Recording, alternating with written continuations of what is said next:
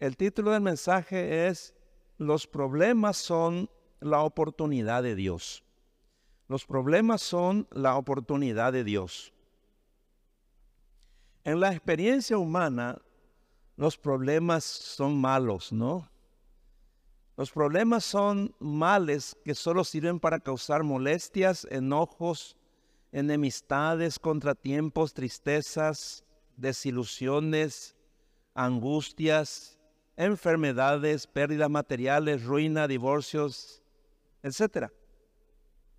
Y un montón de otras consecuencias negativas. La gente no quiere tener problemas, pero no puede evitarlos. Huye de los problemas ajenos, pero no puede huir de los suyos, porque también todos crean problemas. Todas las personas en general andan en muchos problemas, porque por un lado reciben problemas de afuera y por otro lado crean también problemas. ¿Y de dónde surgen los problemas? La Biblia dice que los problemas surgen del pecado. En el Salmo 51.5, Salmo 51.5, dice el rey David, yo sé que soy malo de nacimiento pecador me concibió mi madre. Ahora, ¿qué es lo que causa una persona mala? Causa problemas con su maldad. La maldad nunca causa cosa buena, ¿verdad? Y como la Biblia dice que todos somos malos, entonces también creamos problemas. Esa es la verdad. Eso también significa que en mayor o menor medida todos nosotros hemos causado y o seguimos causando ah, problemas a otras personas con nuestra maldad. Las personas nunca piensan que van a tener problemas, nunca piensan. Porque por un lado, ah, cuando los tienen, la mayoría no sabe cómo, cómo resolverlos y toman malas decisiones que empeoran su existencia. Por otro lado, muchos cristianos ignorantes oran para que Dios los libre de todo problema, en vez de pedirle que le ayude o que los ayude cuando tengan que pasar por problemas y dificultades. La Biblia dice que los problemas son inevitables. Los problemas van a venir luego a nuestra vida por nuestra causa o por causa de otra gente, pero van a venir. Eso es inevitable. Eso está ahí en eh, Mateo 7, 24 al, al 27. Dice que los problemas y las dificultades van a venir a nuestras vidas, aunque no lo querramos. Jesús también dijo en Juan capítulo 16, verso 33, Juan 16, 33, aquí en el mundo tendrán muchas pruebas y tristezas. Pero anímense, porque yo he vencido al mundo. Eso significa que todos vamos a tener muchos problemas en esta vida. Con certeza vas a tener problemas de salud que podrían ser graves o quizás no tan graves. Vas a tener problemas económicos, quizás graves o no tan graves.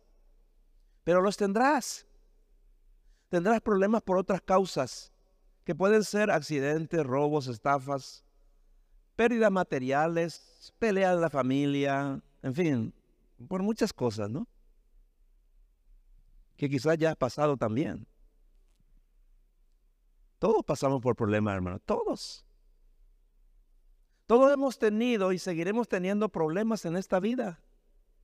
Principalmente porque vivimos en un mundo caído porque somos pecadores y porque vivimos entre pecadores. ¿Y qué hacen los pecadores? Hacen cosas malas y crean muchos problemas.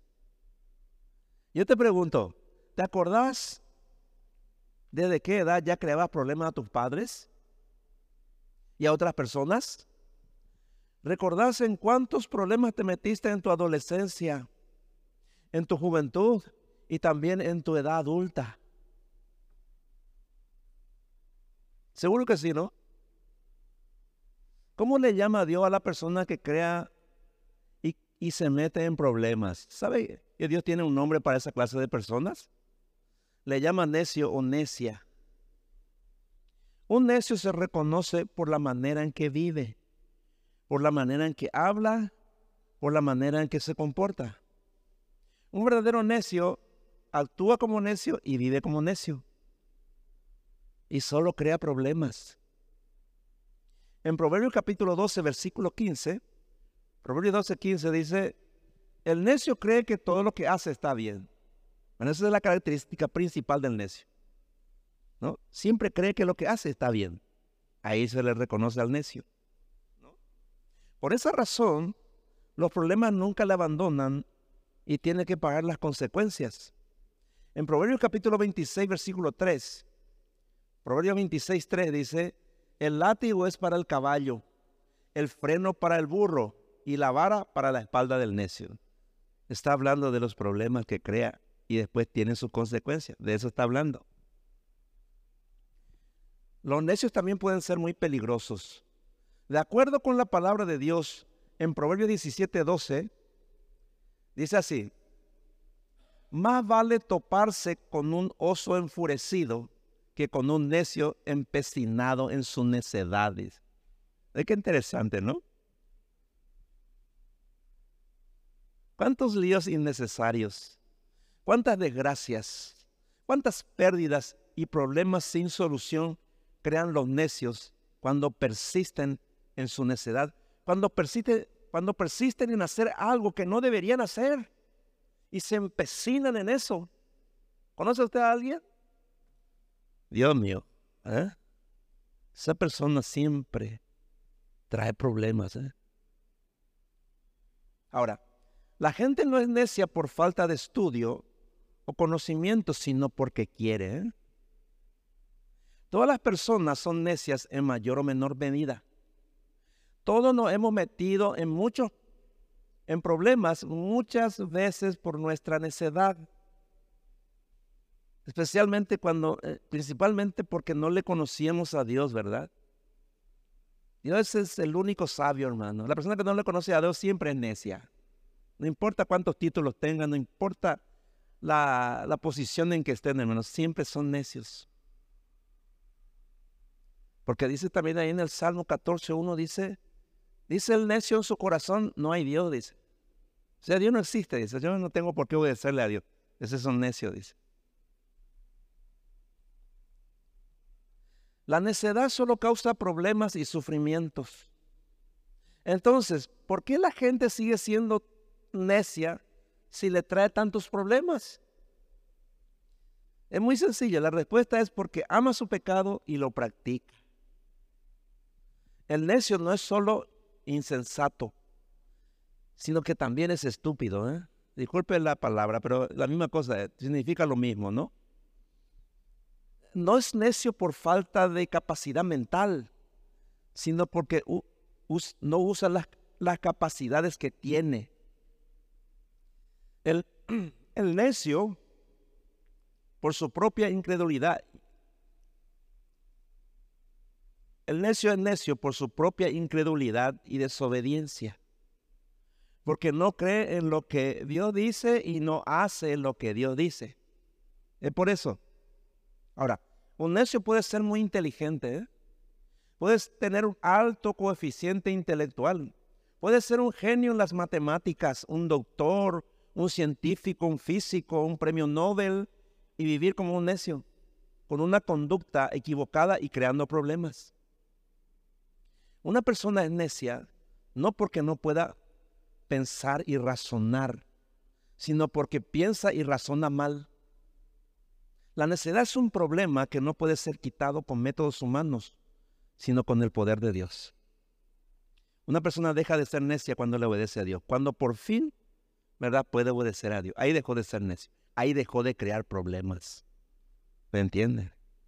Es por eso que hay tantos problemas el matrimonio. Si dos personas sabias están juntas, no hay problema, no hay problemas. La necedad es lo que causa problemas en el matrimonio, causa problemas en la familia, eso está comprobado. Por otro lado, Una persona puede tener poca capacidad mental o carecer de estudios superiores, pero ser lo suficientemente espiritual como para escuchar a un Dios sabio y obedecer sus mandamientos y así convertirse en un sabio y dejar de crear problemas. Dice en 2 Timoteo capítulo 3 versículos 15 al 17. 2 Timoteo capítulo 3 versículos 15 al 17 dice así. Le dice Pablo a, su discípulo Timoteo, desde la niñez se te han enseñado las sagradas escrituras, las cuales te han dado la sabiduría para recibir la salvación que viene por confiar en Cristo Jesús. Toda la escritura es inspirada por Dios y es útil para enseñarnos lo que es verdad y para hacernos ver lo que está mal en nuestra vida. Nos corrige cuando estamos equivocados y nos enseña a hacer lo correcto. Dios la usa para preparar y capacitar a su pueblo para que haga toda buena obra. Ahí está lo que estamos hablando. Solo la palabra de Dios puede hacer del necio un sabio o de la mujer necia una mujer sabia, ¿no? La persona sabia tiene dos características resaltantes. Uno, ha recibido la salvación. Él se salvó, ¿no? Y dos, ha dejado de crear problemas porque corrigió todos sus errores y ahora por fin puede hacer lo que es correcto porque conoce la verdad y sabe cómo aplicarla a su vida. Solo el verdadero cristiano ha dejado de ser un necio. En consecuencia, repito, dejó de crear problemas y está preparado para hacer toda buena obra. Nos conviene ser buenos cristianos, hermano, nos conviene, ¿no? Ahí terminan los problemas. Dejamos de crear problemas, hermano. Dice Tito capítulo 3, versículo 3. Tito, capítulo 3, verso 3 dice, antes, ¿verdad? Antes nosotros también éramos necios, ¿no? ¿Cuánto pueden decir amén a eso? Antes éramos necios, ¿verdad? Ahora ya no. Antes nosotros también éramos necios. No obedecíamos y estábamos perdidos. Éramos esclavos de toda clase de placeres y deseos. Éramos malvados y envidiosos. Los demás nos odiaban y nosotros a ellos. Ahí está. Esa era nuestra vida pasada, dice, ¿no? Ahora ya no. Entonces, los problemas de tu matrimonio han sido por causa del pecado y la necedad. No hay otro motivo de problema en el matrimonio, ¿eh? no hay otro motivo. Esos dos son los motivos. Son la raíz de todo problema en el matrimonio. El pecado y la necedad. El pecado y la necedad son primos hermanos, ¿eh? trabajan juntos, actúan juntos. Por eso todo el que practica el pecado es un necio y todo necio es un pecador empedernido que por su egoísmo y maldad crea problemas en todas sus relaciones, principalmente en su relación matrimonial. Y cuando un hombre necio y una mujer necia se casan, crearán muchos problemas que los harán estar continuamente en guerra. ¿eh? Ustedes conocen matrimonios que siempre están peleados. ¿eh? Eso es porque dos necios se unieron, hermano. Dice Santiago 4, versículo 1 al respecto. Santiago capítulo 4, verso 1 dice, ¿saben por qué hay guerra y pleitos entre ustedes? Pues porque no saben dominar su egoísmo y su maldad. Ahí está, hermano. Ahí está. ¿Sabes cuál ha sido la causa principal de todos los problemas de tu relacionamiento o de relacionamiento con tu esposo o con tu esposa? La falta de dominio propio. No poder controlar tu egoísmo y tu maldad, ahí lo dice, ¿no? Es importante que puedas entender eso y reconocerlo para comenzar a resolver tus problemas conyugales con la sabiduría de Dios.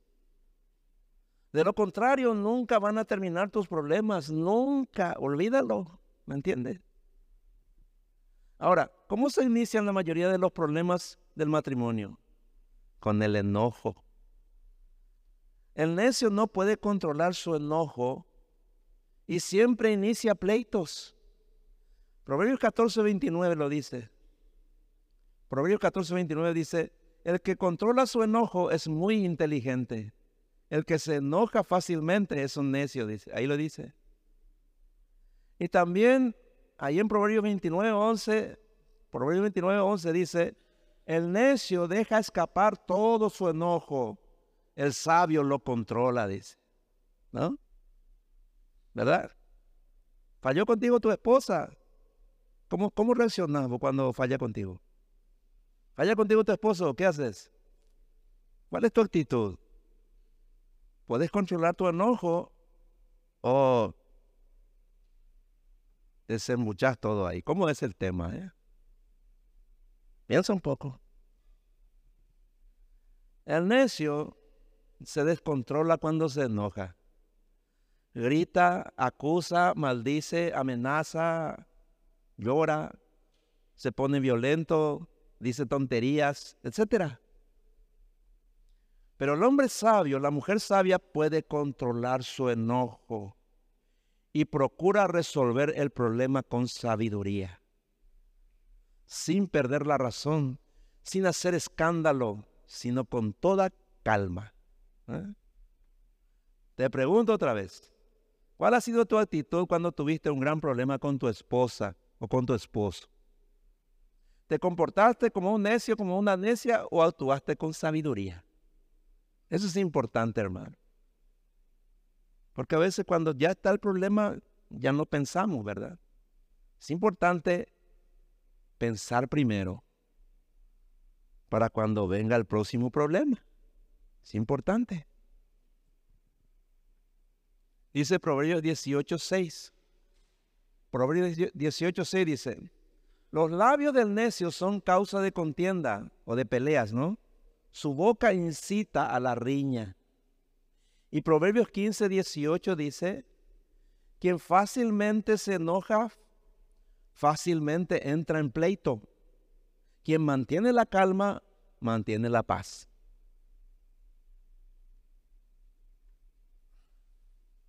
Dice otra, otro proverbio, dice, es mejor vivir solo en el desierto que con una mujer problemática dentro de la casa, dice. Pero también se puede aplicar al hombre problemático, ¿no? Es mejor vivir en el desierto, dice. Por algo la Biblia dice eso, hermano. Entonces, si sabes que tu esposo no es perfecto, y claro que no lo es, ¿verdad? Entonces tenés que esperar que te falle,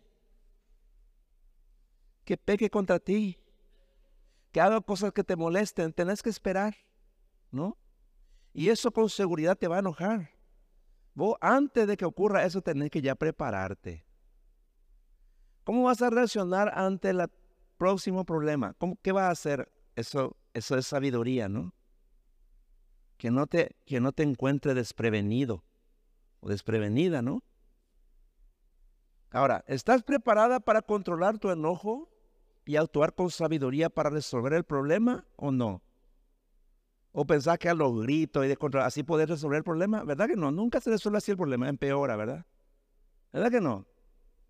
Por eso dice que el que se descontrola es un necio. Porque nada se resuelve gritando, enojándote, amenazando y diciendo tonterías, ¿no? No se resuelve. No. Lo mismo para el esposo. Si sabes que tu esposa no es perfecta, y claro que no es perfecta, que tiene sus debilidades, entonces tenés que esperar que te falle. Y haga cosas erradas que te van a enojar. La pregunta es, ¿estás preparado para controlar tu ira y actuar como un esposo sabio? Bueno, esa es la pregunta, ¿verdad? ¿No? Quiero que mediten en eso. Los problemas en el matrimonio son inevitables pero también son la oportunidad de Dios para actuar como sabios y resolver los conflictos sin quebrantar la relación y sin hacerse daño. Porque repito, vos podés dejar de, crear problemas, pero tus hijos pueden crear problemas. Pueden tener de repente un problema este, familiar que no tiene nada que ver contigo, pero son parientes familiares que vienen y que te crean problemas. O puedes tener problemas económicos también. Entonces siempre va a haber problemas, aunque tú no los crees. Ahora, la manera en que lo enfrentas, ahí está la diferencia. Entre una persona sabia y una necia. Entonces, los problemas son la oportunidad de Dios para ayudarte a ser mejor. Un mejor esposo, una mejor esposa. Entonces es importante que vos empieces a mirar de manera diferente los problemas, para que no te causen más daño de lo, de lo que debe ser, para que no se prolonguen más allá de lo que debería ser, ¿no? Porque la manera en cómo enfrentabas cada problema con tu pareja, sin duda habrá ido desmejorando la imagen como persona de él o de ella, ¿no? Toda disputa, toda guerra en el matrimonio, cuando se enfrenta de la manera equivocada, daña y destruye la imagen que inicialmente uno tenía de su esposa o de su esposo. ¿Verdad que de repente uno dice, él no era así antes? O ella no era así antes. Él cambió mucho, dice, no, era así, dice. Se va cambiando, ¿no? Con cada pelea va, va desmejorando la imagen que uno tiene de su pareja. Y eso después ya no cambia. ¿eh? Ese es el problema. Entonces, si no se arregla correctamente, si no se restaura, la relación va a ir empeorando con cada pelea hasta llegar a un punto donde la convivencia va a ser muy difícil. ¿eh? Ese es el peligro, ¿no? Porque el amor se acaba con cada pelea, se va acabando. Estoy hablando del amor humano, ¿verdad? Sí, así es. Los problemas en el matrimonio son la oportunidad para actuar como verdaderos cristianos. Cuando surge un conflicto con tu cónyuge y hay enojo, ¿cómo debe ser tu actitud ante el problema? Dice Proverbios capítulo 15, versículo 1. Proverbios 15, 1 dice, la respuesta amable calma el enojo, la respuesta grosera lo enciende más, dice. Es sentido común nomás. ¿Verdad? Sentido común nomás. Entonces tu, esposo está hecho una fiera, vino mal del trabajo, está nervioso, empieza a decir cosas, ¿qué le va a hacer vos? Y te, te acusa o te dice cosas. ¿Qué va a hacer? ¿Va a entrar en guerra o va a ser una mujer sabia? Que vas a calmar el enojo contra Tito, ¿qué va a hacer? O viceversa, ¿no? Si tu esposa entró en ira por ahí, algo mal salió y quiere, quiere que vos pagues la consecuencia también, entonces, ¿qué vas a hacer? ¿Vas a gritar con ella? ¿Vas a pelearte? ¿Qué vas a hacer la próxima vez? ¿Qué vas a hacer? ¿Acaso eso va a resolver el problema? ¿Acaso va a mejorar? ¿Verdad que no? Pero ¿por qué hacemos? Porque somos necios, hermano. No, no, podemos controlar nuestro no. No descontrolamos, ¿verdad? Eso nunca tiene que ocurrir cuando vos sos un verdadero cristiano, cuando vos le obedeces a Dios. Nunca debería ocurrir eso. ¿Verdad? O puedes sentarte y hablar del problema y tratar de solucionar. O gritar y descontrolarte. Bueno, ¿qué te conviene hacer más? Pensar un poco. Entonces, la respuesta amable calma el enojo, dice. Y allí está el 50%, así el 50% del problema ya está solucionado. Entonces, enfrenta cada problema con amabilidad, ¿no? Con cortesía, que es parte del amor verdadero, ¿no? Dice 1 Corintios 13, versículos 5 y 6 hablando del amor. Dice 1 Corintios 13, versículos 5 y 6. Dice así, el amor no es descortés ni, ni, egoísta, no se enoja fácilmente. El amor no lleva en cuenta, no lleva cuenta de las ofensas, no se alegra con la maldad, sino con la verdad. ¿No? Es así. Entonces viene tu marido a echar una furia, echando chispa. ¿Qué es lo que pasa? ¿Qué le va a decir? ¿Qué tal, mi amor? ¿Qué querés comer? ¿Necesitas algo?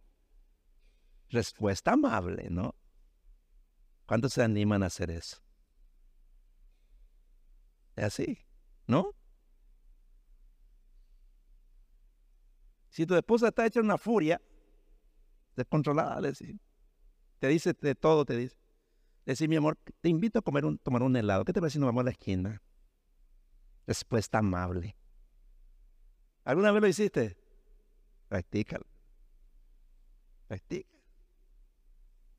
La blanda respuesta quita la ira. La respuesta amable calma el enojo, dice. Para eso tienes que tener dominio propio. Antes de que salga tu demonio propio, ten dominio propio. Así debe ser. Los problemas en el matrimonio son la oportunidad para aprender a perdonar. Dice Proverbios capítulo 10, versículo 12. Proverbio 10, 12 dice, el odio provoca peleas, pero el amor perdona todas las faltas. Ahí está. Antes de que surja la próxima pelea con tu esposa, con tu esposo, prepárate para perdonarle. Eso no surge de buena primera. Así como la respuesta amable nos surge ahí en la contienda, ¿verdad? En el problema, no. Eh, no, eso hay que prepararse, mentalizarse por, por ponerle un término, ¿no? No tiene que estar preparado. Porque prepárate para perdonarle a tu esposa, a tu esposo, cuando venga el problema. Porque si no te preparas y el conflicto te agarra desprevenido o desprevenida, no podrás evitar descargar tu ira, tu odio sobre ella o sobre él, y eso va a empeorar y prolongar la pelea. Practica el perdón todo el tiempo. Es una práctica, ¿no? Así como ser amable es una práctica. Hasta con las pequeñas faltas de tu cónyuge. Perdónale. Cuando ves que él o ella comete alguna falta que no sea importante, en tu mente perdónale. Este a veces tu pareja hace algo que no te gusta, ¿verdad? Antes yo era así. Hacía a mi esposa algo que no me gustaba y ya le decía ya. Ah. Después ya no peleamos porque ella era leche hervida, güey. Yo le decía a la güey, ya no, peleamos ya. Pues qué tontería, ¿verdad? Entonces, si algo hace una gusta, digo yo, no, no, espera un ratito.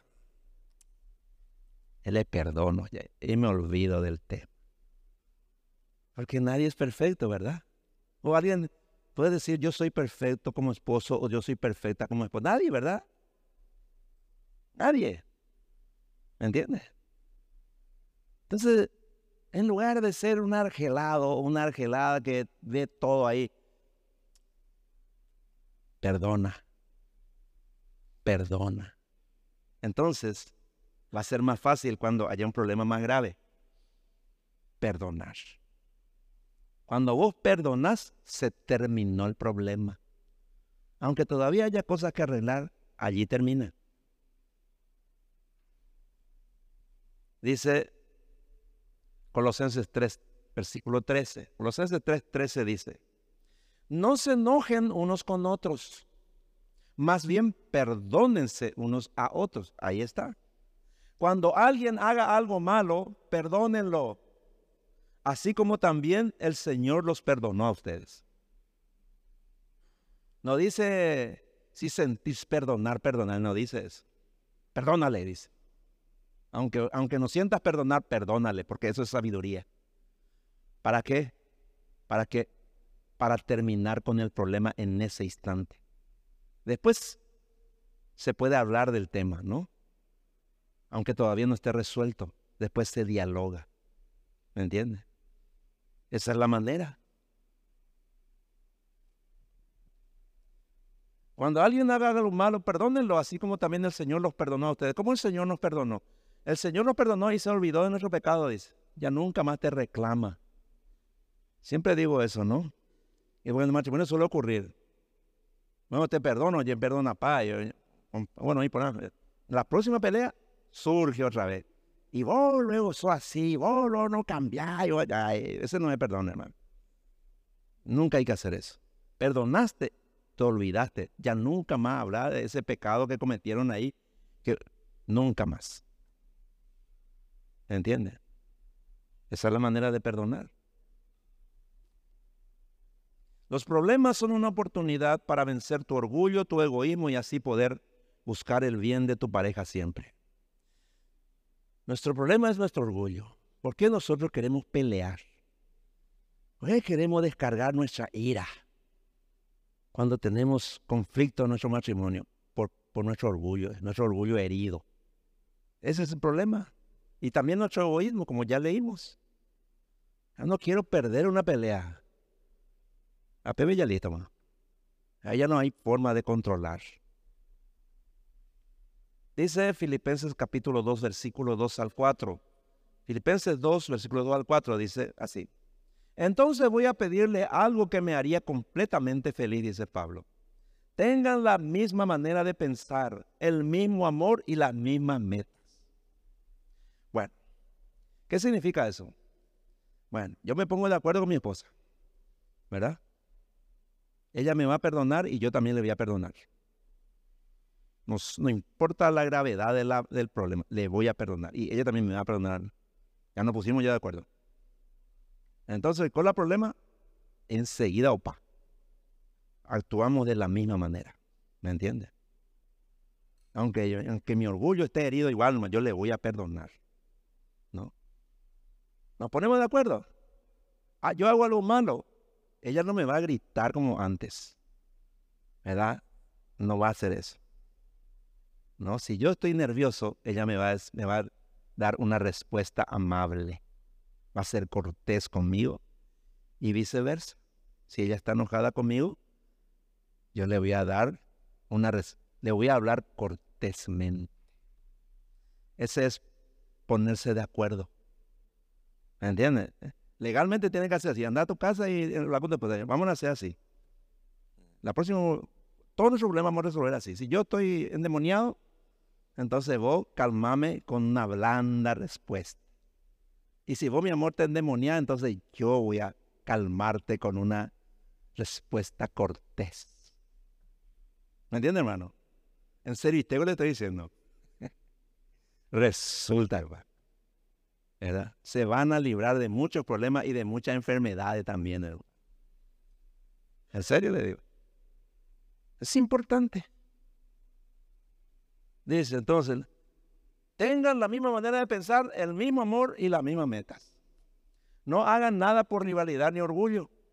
Sean humildes y que cada uno considere a los demás como más importantes que sí mismo. Eso es importante para poder resolver los problemas y que los problemas sean una oportunidad para crecer espiritualmente y para mejorar como personas. ¿Verdad? Yo quiero ser un mejor esposo cada día y yo creo que mi esposa quiere ser una mejor esposa cada día. Vamos creciendo en eso. ¿Me entiendes? Solamente si vos le considerás a tu esposa como más importante que vos, vas a lograr eso. Y si le consideras a tu esposo como más importante que vos, entonces vas a lograr eso. Nunca falla, hermano. Vea los santos remedios, nada. Nunca falla. Pero hay que aplicarlo. Que cada uno no busque solo su propio bien, sino el de los demás, dice. Esa es la clave de la relación matrimonial. Yo busco solo el bien de mi esposa. Para eso yo quiero hacerle el bien todo el tiempo. ¿No? ¿Me entiendes? Yo le voy a cansar y digo, anda, acostate. Yo voy a hacer, yo voy a lavar los cubiertos, no hay problema. O yo voy a barrer, yo, anda, acostate. Y a veces ella me dice también lo mismo. Me, no, o estás cansado, quédate nomás allí. Pero yo voy a hacer. Eso es. ¿Me entiendes? buscar el bien sobre todo de tu pareja todo el tiempo. Finalmente, los problemas son la oportunidad de Dios para vivir como sabios y no como necios en nuestro matrimonio. Y de esa manera tener la bendición y el favor de Dios todo el tiempo, constantemente. Eso dice Efesios capítulo 5, versículos 15 al 17. Dice, por eso hay que tener mucho cuidado con la forma de vivir. No vivan como la gente necia, sino con sabiduría. Esto quiere decir que deben aprovechar toda oportunidad para hacer el bien. Porque estamos en una época llena de maldad. No sean tontos o necios. Mejor traten de entender cuál es la voluntad del Señor. Eso es lo que estuvimos haciendo hoy aquí. Si ustedes lo empiezan a poner en práctica, tu matrimonio, la matrimonio de ustedes va a ser el mejor lugar.